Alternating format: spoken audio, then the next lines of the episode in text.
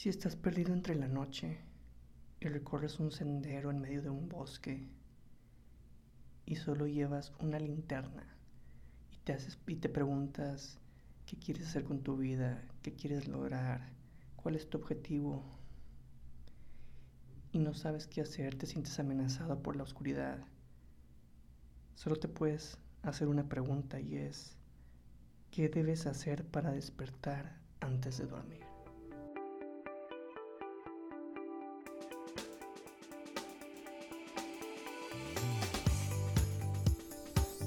Uy, pues estamos de regreso en una segunda temporada para, para el podcast de Rapsodia Mental. Y aquí estamos de nuevo, digo, no se sintió tan lejano, fue como más o menos que un mes. Pero fue interesante este, esta pausa porque me hizo reflexionar si, si realmente vale la pena dividir el podcast por temporadas. Quizá lo haga por este año, ¿verdad? Planeando esta segunda y una tercera y luego ya a lo mejor a partir del siguiente año simplemente se va, se va a continuar con la numeración de los episodios así como van saliendo, porque eso sí, no quiero que se pierda la numeración. Entonces, por ejemplo, esta temporada ya los capítulos van a ser T2 E18, que es el que le continúa al, al último episodio de la temporada anterior, para no perder esa continuidad pero bueno, ahí suena medio raro, temporada 2, episodio 18, ¿verdad? Entonces estoy pensando cómo, cómo darle orden al podcast, pero bueno, es parte de aprender, de seguir mejorando, de ver cómo organizar este proyecto que me gusta mucho. Y aquí estoy con ustedes de nuevo. Y el objetivo, bueno, está, quise planear esta temporada, enfocarla mucho a libros, a lectura, por ahí quise escritura en el sentido de que, bueno, quiero, quiero hablar primero de, de mi libro que se llama Historias para despertar antes de dormir, pero no con la intención de hablar de cada cuento, no me voy a poner aquí en el micrófono a, a, a leer en voz alta cada uno, sino más bien es como que el detrás de cámara, ¿no? De qué fue lo que inspiró cada historia, la temática que está detrás ya sea una anécdota personal, un suceso, simplemente ideas que me hacen reflexionar y que luego las transformo en historia, porque pues al final del día quiero inspirarte a ti a que cuentes tus historias, ¿no? Yo creo que a veces pasa que, o, te toca conocer, digo, si, si, te interesa escribir un libro, ya sea de cuentos o novela, a veces te preguntas, bueno, es que de qué voy a escribir no tengo madera de escritor, no sé dónde me voy a inspirar. Y quiero compartirte cómo fue mi proceso poco a poco, por lo menos con algunas de las historias. No, tampoco me voy a poner a cada episodio hablar de cada, de, de, cada una, ¿no? Que son como, bueno, contando el epílogo son 13. Pero quiero que te des cuenta que tienes el potencial para escribir una, un cuento, una novela, simplemente que ahí, ahí está, solo tiene que, es como es como el caso de Miguel Ángel, ¿no? Que le daban la piedra, esculpía la, esculpía la figura y todos se asombraban y, me, y le decía, y, la anécdota dice que él solo decía, no, pues es que estaba la figura, yo solo le quité lo que sobraba. Pues yo creo que sí es también con, con los que nos gusta escribir, contar historias, y si tú lo quieres hacer, también lo puedes lograr. Es cuestión de que te pongas a escarbar en tu interior qué es lo que quieres contar. Porque a lo mejor tú dices, quiero escribir ciencia ficción, pero piensa, a lo mejor te gusta, pero a lo mejor no es lo tuyo. A lo mejor tú te vas a enfocar en otro género o en otro tipo de escritura, a lo mejor no vas a ser escritor de novelas, vas a ser, eh, vas a publicar obras de, no sé, de desarrollo personal o de negocios, pero al final vas a ser escritor, simplemente que a lo mejor no el que tú creías que podía ser, pero sí quiero que esta temporada se enfoque mucho en más que nada por lo del lado del cuento y la, la novela no tanto porque no, no, no, escribo novela, hasta ahorita no, no, me he desarrollado en esa parte, pero sí con los cuentos. Entonces también quiero, eh, quiero compartir por qué me animé a escribir, qué fue lo que me inspiró. Eh, y, y, bueno, también otra, otra cosa que quiero lograr con esta temporada es, es tener invitados que también han publicado libros. Digo, de preferencia, digo, son conocidos que en su mayoría son de aquí de la ciudad de Monterrey. Entonces, pues la idea es también que compartan qué los inspiró, cuál fue su proceso creativo, para que tú también te des cuenta que a lo mejor ahí está tu escritor en potencia, escondido en tu alma, en tu esencia. Entonces, eso es lo que quiero, lo quiero ver cómo organizarme. Ya tengo ahí unos nombres que ya los iré eh, pues anunciando poco a poco. Que por cierto, también te comento que estoy estrenando cuenta de Clubhouse. Me puedes encontrar como arroba Alejandro Garza y la idea es que también esta plataforma, esta red social se convierta en una extensión del podcast para ahí ampliar la conversación. Yo sé que es una plataforma que solo se puede interactuar en vivo, pero creo que sería padre, pues tú que me estás escuchando, tener una conversación un poquito más uno a uno, sin importar dónde estés. Me gustaría conectar contigo si estás en Argentina, en Bolivia, en Perú, en Uruguay o en cualquier el país de, de América Latina, España también. Saludos hasta España porque sé que por ahí has escuchado, por lo menos una persona ha escuchado el podcast. Eh, también Alemania, sé que lo ha escuchado Alemania. En Estados Unidos, en ¿qué es? Michigan, Connecticut, Distrito Columbia, Washington, California, Texas y por allá toda la comunidad latina en Estados Unidos, pues bienvenidos. Y ojalá que si me siguen en Clubhouse pronto podamos tener una conversación. Y bueno, en mis redes sociales ya saben que estoy como Alejandro Garza Escritor, tanto en Facebook como en Instagram. También ahí quiero que se vuelva más interactivo acompañando a Clubhouse para que se abra más la conversación. Eh, también te comparto que el libro de historias para despertar antes de dormir está disponible en Amazon. Nada más es cuestión de que te, metas a la página o a través de tu celular en la aplicación y pongas historias para despertar antes de dormir. Y será un gusto eh, estar, que un pedacito de mí te acompañe en tus noches con estos cuentos que escribí con toda la intención de, uno, inspirarte a, ir tras tus sueños y dos, creo que mucho es que te animes a escribir. Y si los lees, los cuentos, al menos la mayoría, te vas a dar cuenta por qué te quiero impulsar a que cuentes tus propias historias. Pero bueno, ¿qué les parece si nos damos ya de lleno a hablar de historias para afectar antes de dormir? Hoy no quiero hablar de un cuento en específico, sino más que nada en general de lo que fue este libro y de lo que significa para mí, qué fue lo que me inspiró. Así que iba a decir corre video, pero pues no, es corre audio. Y le seguimos, ¿sale?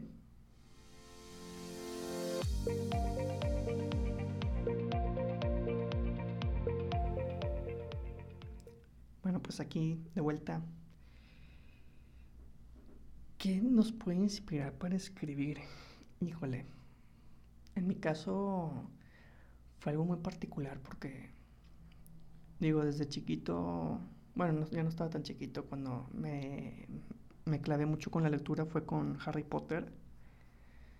Recuerdo que leí el primer libro, lo terminé en, ¿qué sería? Dos, tres días y luego de ahí le seguí con los otros y entonces no he parado de leer. Digo, a lo mejor hay años en los que leo poquitos libros, otros más, pero al final es un hábito constante el estar siempre alimentando la mente con letras y pensamientos.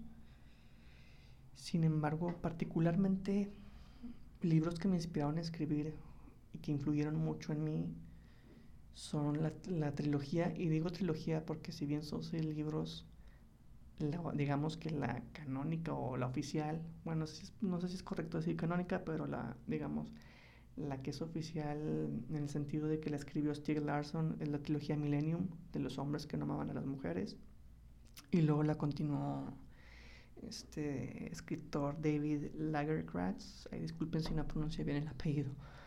Pero bueno, me gusta la idea de que el personaje principal de Michael Blomqvist, este, pues es un periodista, escribe para una revista que se llama Millennium.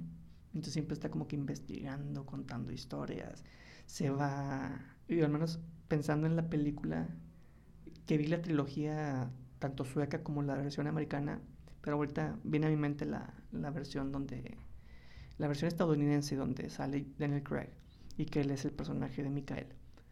Y recuerdo mucho la escena donde él está en, en el chalet, allá en, la, en Uppsala, en Suecia, y se va y se queda ahí eh, a investigar toda la cuestión de la desaparición de, de Harriet, ¿no? De la, de la chica. todo ese ambiente, digamos, como de misterio que rodea siempre al escritor, es algo que a mí me fascina, que también sucede mucho con la película de La Habitación 1408, que está protagonizada por John Cusack y que bueno, es un escritor que, que escribe libros sobre hoteles embrujados y va a uno que se llama el Hotel Delfín, si mal no recuerdo, y se queda atrapado en una habitación y empiezan a suceder cosas extrañas, ¿no? Entonces como que este escritor se va por el lado del, del terror o del misterio o de las cuestiones embrujadas. Curiosamente, John Cusack también aparece en la película de 2012 y también es un escritor. Entonces fue así como que, ah, mira, es una conexión media extraña, pero me inspiró bastante a mí a escribir. Eso hablando de libros y también sin duda alguien que influyó mucho es Haruki Murakami, este autor japonés. He leído bastantitos libros de él y uno de mis favoritos es el de relatos de los hombres y mujeres. Y me gusta mucho cómo maneja toda la cuestión, así como onírica, que no sabes qué es realidad o, todo es más como que producto de un mundo de los sueños. Porque eh, sucede, el que más recuerdo de esos relatos es el de Kino, que me fascinó bastante. De cómo el personaje, eh, ahorita se me fue el nombre, creo que era Kino y, cuando está en el bar, que de repente como que su subconsciente se empieza a manifestar a través de las serpientes que de pronto aparecen en el suelo, ¿no? Entonces fue así como que Murakami también es alguien de los que ha influido mucho en mí, en cuestión de libros, ya mencioné por ahí películas. De hecho, Murakami tiene un libro que se llama ¿De qué hablo cuando hablo de escribir? Y, también sucede bien extraño porque no sé, no sé si les pasa a ustedes que cuando están leyendo, pues su autor favorito menciona algo, una canción o algún, no sé, aroma, algún, ¿qué será? Un alimento, un platillo, lo que tú quieras. Y luego cuando tú lo pruebas o lo, o lo ves en la realidad, en tu mundo, como que luego, luego te viene mucho a la mente ese autor y te dan ganas como que de inspirarte ya sea a seguir leyendo o a contar una historia. Bueno, a mí me pasa mucho con, con Murakami que, que él en sus libros siempre habla del jazz. Es un tema muy recurrente en sus historias. Y si mal no recuerdo, en, en el libro de La muerte del comendador, no, no, ahorita no, no, estoy seguro si en el primero o en el segundo, porque son dos partes, menciona a Percy Fate, y una canción que se llama A Summer Place. Y siempre que la escucho se me viene a la mente toda la historia de la muerte del comendador, o por lo menos sí ciertas escenas del libro que, que me hacen, me transportan a ese momento y por un, y por un instante me, me olvido de lo que está sucediendo a mi alrededor. Y como que entro en ese mundo de inspiración y me dan muchas ganas de escribir. Entonces, pues bueno, creo que eso fue una de las principales fuentes de inspiración junto con las otras que ya mencioné. Ah, también la del escritor fantasma, la película, que creo que ya la había mencionado en algún episodio de la temporada pasada. Me, encanta, es de mis favoritas. El libro me gustó muchísimo, digo, salvo por ciertos cambios en la historia. Es, de cuenta que lees el libro y estás viendo la película y el personaje de... Que, en el libro nunca te dicen el nombre, nada más se refieren a él como The Ghost, que en, la, que en el film está protagonizado por Iwan McGregor. Y es un escritor fantasma, ¿no? Que es contratado para terminar de redactar las memorias del, primer ministro, del ex primer ministro Adam Lang.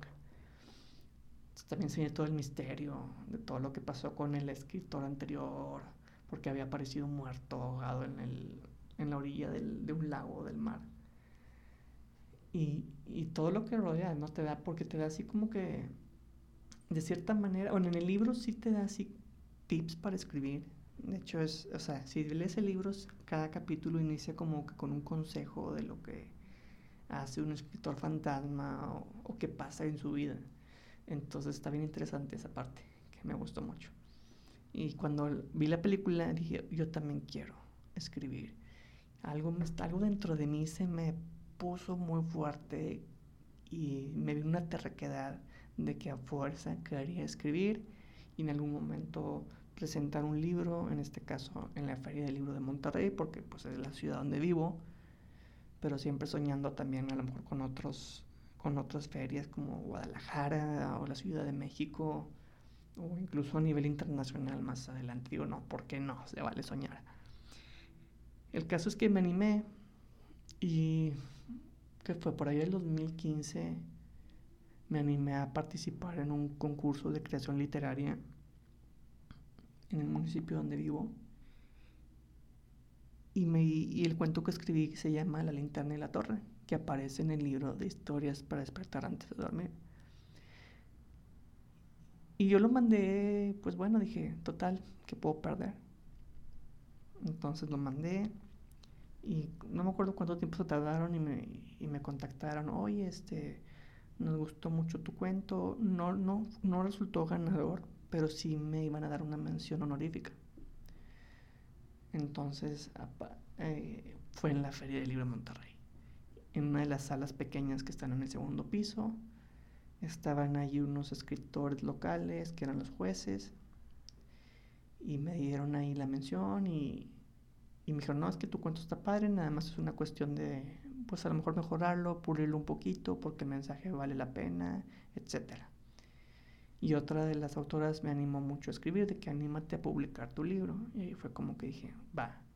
Aparte, ahí estar en, en, ese momento en la feria del libro, como si estuviera presentando un libro, entre comillas, este, me emocionó bastante. Yo cuando estoy en la feria del libro, que la extrañé mucho este año, pues me entra una vibra muy positiva, me siento muy a gusto. Siento que va a sonar así como a Milán Kundera, pero siento una levedad como que me desvanezco, como que me siento muy libre a la hora de recorrer los pasillos en la feria del libro, de ver los estantes. Y a veces, aunque no compre un libro, pues me emociona el simple hecho de estar ahí, pero al final del día sales con uno, aunque sea con uno, pero te llevas uno. Entonces siempre fue así como que ahí fue donde dije, voy a publicar un libro. Se me puso, se me puso y con mucha terquedad. Entonces ya empecé a escribir los cuentos. Fue un proceso hasta cierto punto largo porque tomó más como un año, año y medio. Y, y pues dije, va, ya lo terminé, lo, lo mandé, me empecé a informar de, de, de editoriales locales. Encontré una que se llama Literálica. Ahí en su momento me conocí a Ángeles Favela, a quien le mando saludos me apoyó con toda la cuestión de la edición, revisión, etcétera, y a la maquetación. Y pues ya para cuando acordé el libro ya estaba impreso. Y obviamente cuando lo tuve en mis manos fue de que, wow, por fin lo logré. Un sueño que siempre quise fue publicar un libro y cuando lo tuve entre mis manos fue de que, wow, se puede, sí se puede. Y como yo creo que cuando se alinean tus objetivos con tus talentos las cosas se dan de forma natural, porque siento que muchas personas que pueden decir quiero hacer esto, pero nunca no les sale o, o, ya llevan años intentándolo, pero a lo mejor no es que sean, no lo pueden lograr, sino a lo mejor no es lo que están destinados a hacer. Y si alinearan sus talentos o, o cambiaran un poquito el enfoque de lo que quieren lograr, entonces a lo mejor sí se daría. Entonces ahí como que viene un equilibrio entre que, bueno, ¿qué, qué haces? ¿Continúas siendo tarco en algo que a lo mejor no te está dando resultados o le das un giro de 180 grados a tu vida y te enfocas?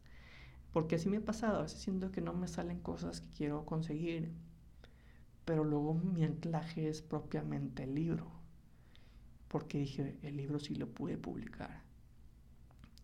Y está, está en impreso y también está en digital, como ya lo mencioné en Amazon. Entonces para mí fue como que ah, fue mi inspiración, fue mi logro y voy por más. Ahorita ya el segundo libro ya está prácticamente listo. Nada más que ahí, pues ahorita con esta situación de la, de la pandemia, pues hay que cuidar un poquito el, presupuesto y estoy así como que a ver qué hago. Pero bueno, ya prácticamente está listo. Ya cuando en su momento van a enterarse, los voy a invitar seguramente a una, tanto una presentación virtual y a ver si para entonces ya se puede salir con más confianza, con sana distancia y con todas las medidas sanitarias posibles, ¿no? Pero ya lo sabrán. Entonces fue así como que ese fue mi, mi detonante, estar en la feria del libro, que me dijeran, anímate a escribir y órale, dale con todo. Entonces, bueno, ya hablando propiamente de historias para despertar antes de dormir, pues no sabía cómo, cómo empezar, porque dije, bueno, escribo que de terror, siempre me ha llamado la atención, pero siempre también pienso mucho en, en el hecho de que, ¿y si no soy bueno para el terror? Si no es lo mío, este, porque casi no había leído libros de este género. No me acuerdo si para entonces ya había leído el de eso, de, Stephen King, pero a mí me pasa algo bien curioso. Los libros que he leído, que se supone que son de terror, no me dan miedo. Salvo uno, bueno, que no es de miedo, que, es, que, es, que, es de, que precisamente es de Murakami, que se llama Baila, Baila, Baila. Ay, lo dije, lo dije tres o cuatro veces, porque creo que nada más es tres. Hay una escena que describe que está un personaje que está en un hotel que también se llama Hotel Delfín, si, no me equivoco. Y llega al decimosexto piso en el elevador y cuando se abre la puerta todo el piso está oscuro y solo está una puerta semiabierta y se ve tantita luz. Y dice que cuando la abrió, ahí estaba el hombre carnero. Cuando leí eso, se me puso la piel chinita. Pero no es de miedo el libro. Es como también pasa con las películas.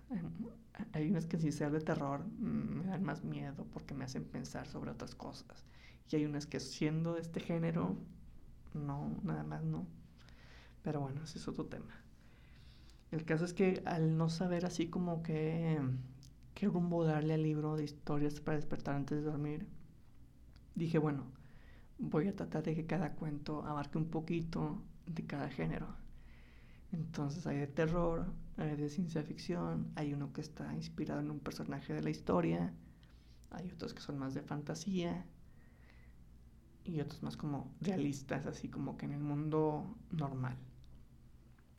Entonces para mí creo que eso fue un resultado muy interesante porque me permitió explorar y me da la, la, digamos, no la certeza, pero sí la esperanza, por decirlo de alguna manera, de que si quiero, puedo, puedo ya a lo mejor escribir un relato más largo, una historia, una novela corta, una novela, en un género. Pero creo que así es como ha sido mi, mi manera de, de ingresar en este mundo de la escritura. Digo, ahorita es como un, como le dicen en inglés, se dice side hustle, así como que ese, ese eh, pues de alguna manera es un emprendimiento, ¿verdad? A lo mejor no es un, no es tecnológico, ahorita como está toda la, la cuestión de la tecnología, la inteligencia artificial, eh, ¿cómo se llama? El, machine learning y la realidad virtual y todo esto. Pero de alguna manera es un proyecto que uno busca sacarlo adelante no sé si sería, un, digamos, un emprendimiento cultural. Entonces, pues ahí está uno con esto que, que le apasiona. Entonces, también algo que me, que me gusta mucho, y creo que lo mencioné en, algunas de las presentaciones del libro, es que cada cuento es como un, así como en Harry Potter, ¿no? Es un Horrocrux, es algo, es un pedacito del, del escritor, un aprendizaje, una anécdota, algo y se convierte en una historia, que eso es lo que quiero inspirarte. Ya en, los próximos episodios donde hable de un cuento, te voy a decir, esto fue lo que me inspiró y fue un detallito el que detonó algo, por ejemplo, no sé, mm, suponiendo, es que si te lo digo en, forma de película, a lo mejor fueron cinco segundos de una escena en una, en una se convirtieron en 8 o 10 páginas en, en el libro O también que lees algo, no sé, una frase que te gusta o un pasaje de otro libro, de un párrafo, y eso lo, lo amplías y lo terminas por convertir en un texto más extenso. quiero que tú también encuentres esas historias o esos pequeños pedazos que te inspiren a contar las tuyas. Porque ahí están, están escondidas, sobre todo si realmente te llama la atención escribir. O no necesariamente escribir, simplemente a lo mejor también tener tu podcast, a lo mejor también para tener tu cuenta de Clubhouse y a ver de qué voy a hablar, pues órale.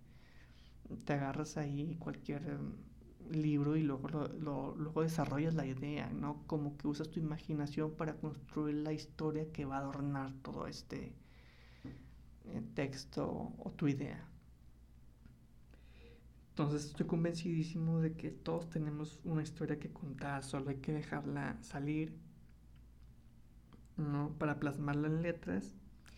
Y luego ya te preocupas por editarla, por revisarla, por mandarla con un corrector de estilo, porque esa es otra, ¿no? De que, ay, es que a lo mejor no soy bueno para escribir. O, o escribir así, si te comparas con los que ya están muy avanzados o digamos consagrados, pues sí te, te puedes sentir como que bien pequeño. Y eso te puede desanimar mucho escribir, pero mejor imagínalo al revés, o sea, tú anímate a contar tus historias, a ponerlo en el papel y luego ya te preocupas por corregirlo, porque si no, no te vas a animar a escribir. Entonces creo que eso es lo que tienes que tener en mente para sacar a ese escritor que llevas dentro. Y de esto se trata, ¿no? De leer historias para despertar antes de dormir, ¿no? Y esto de despertar antes de dormir es, pues, estar vivo a los sueños, a lo que uno quiere hacer. En este caso yo lo enfoqué mucho a, escribir y publicar un libro, pero lo importante es que tú lo, tú lo hagas tuyo y te preguntes a qué quieres despertar. Nos escuchamos en el próximo episodio.